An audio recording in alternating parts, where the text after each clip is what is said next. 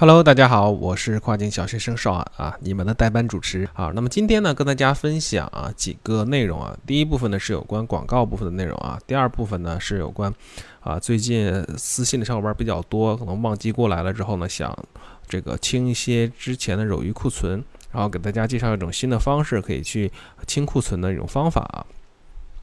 好的，那么我们先来我们的第一部分内容啊，就是呃。呃，广告啊，那么广告部分呢，我想跟大家分享的是我们要创建广告的时候的一个核心思路的一个分享，一个分享啊，就是大家要先知道，我们这个广告创建之前，你心里连心里面啊要有一个数，就是说有有哪有哪两种这个广告活动啊，其实是我们务必要去创建的。OK 啊。那么第一点啊，就是一个搜集补充型的一个广告活动啊，怎么理解呢？啊，就是亚马逊上面的顾客呢是呃很多啊啊成百上千万的这个顾客，每天在亚马逊上进行这个搜索相应的产品，那么他们输入的 search term，也就是搜索关键词呢，也是千变万化的。那么亚马逊所以说它累积消费者的搜索词库呢，也是不断补充的。那么大家千万不要说仅仅抱着仅有的几个出单词。然后就不再补充新的搜索关键词到你的广告活动中啊，这样很有可能你就错过了一些本应该拿到的流量啊。而且呢，还有一个什么情况呢？就是啊，随着亚马逊不断补充新的这个 search term 啊，从消费者那里检索过来的这个搜索关键词，你原有的之前的目标关键词呢啊，很容易它这个匹配度有可能被稀释掉啊，导致你的广告效果会下降。所以呢，我们一定要不断的去充一下我们跟我们产品相关的一些新的搜索关键词，把它放到我们的广告活动中啊，进行拓词啊，进行补充啊。所以这也是我之前一直跟大家强调的啊，不要轻易关掉自动广告活动的一个啊一个原因吧啊，就是啊，自动广告是我们帮助我们拓词，帮我们收集亚马逊上一些啊消费者对一些产品的呃新的搜索词呃来。来这个补充你这个搜索词的一个非常有效的一个方式啊，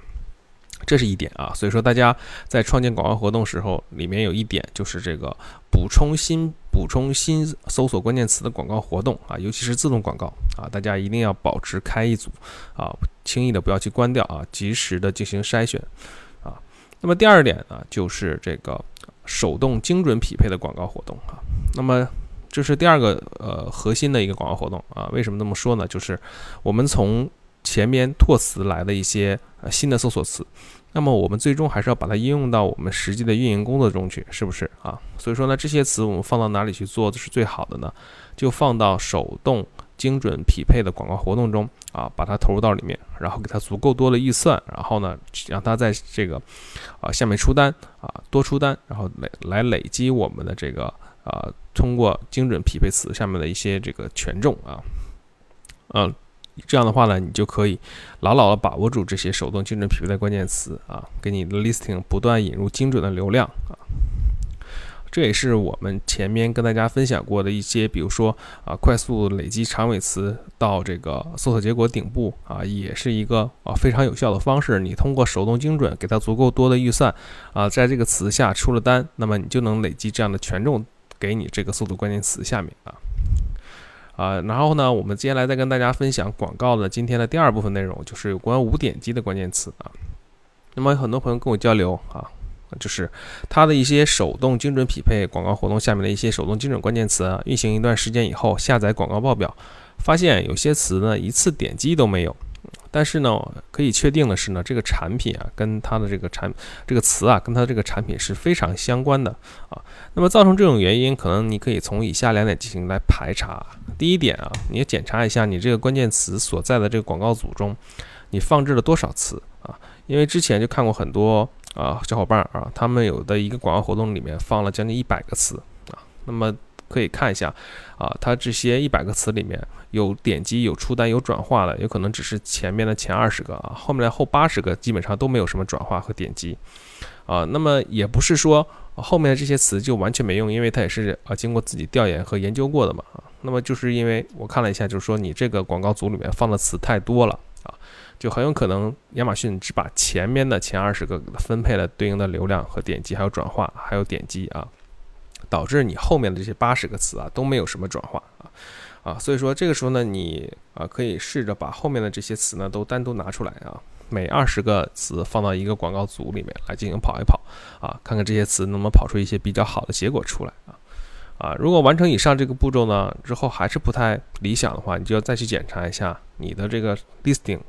所放的类目是否够精准，也就是说你该打的词啊是否。啊，被亚马逊收录了啊，这两点啊。第一点，你放的不精准的，亚马逊就没法把你分类到最精准的这个类目里面，那么就没法把你推送给相应的人群啊。第二点呢，你的这个关键词如果说还没有埋在 listing 里面，如果还没有被亚马逊收录，那你去打广告，那效果肯定也是不不理想、不好的啊。啊，这是啊，以这个两点的检查的一个方向啊，跟大家分享啊。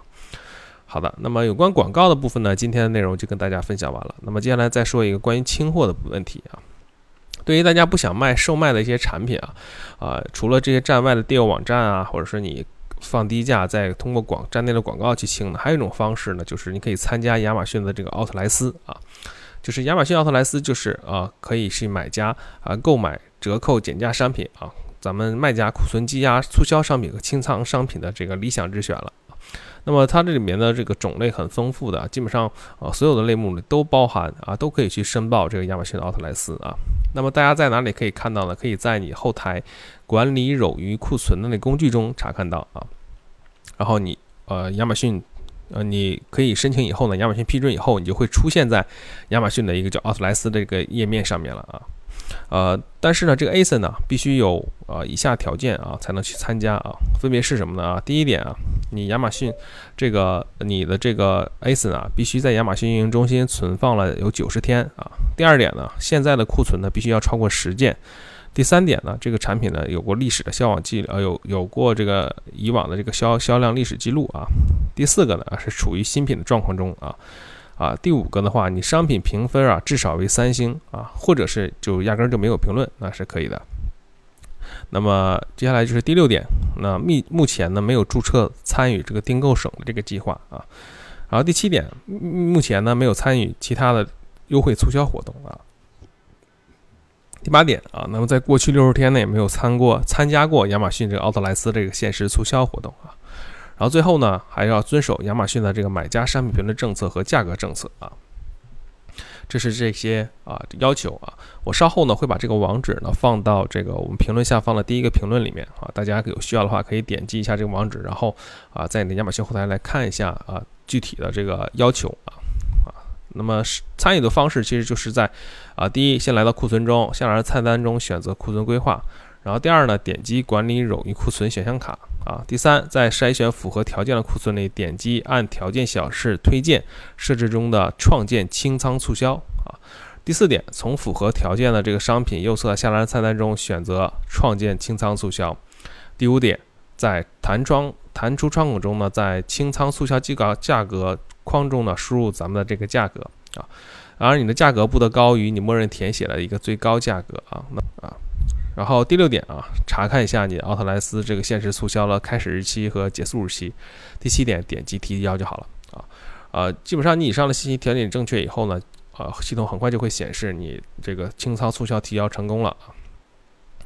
然后这个的话，呃，获得了通过以后，你就能开始参与这个促销活动了啊啊。好了，那么以上呢就是今天音频的全部内容了。我们下期音频再见，大家拜拜。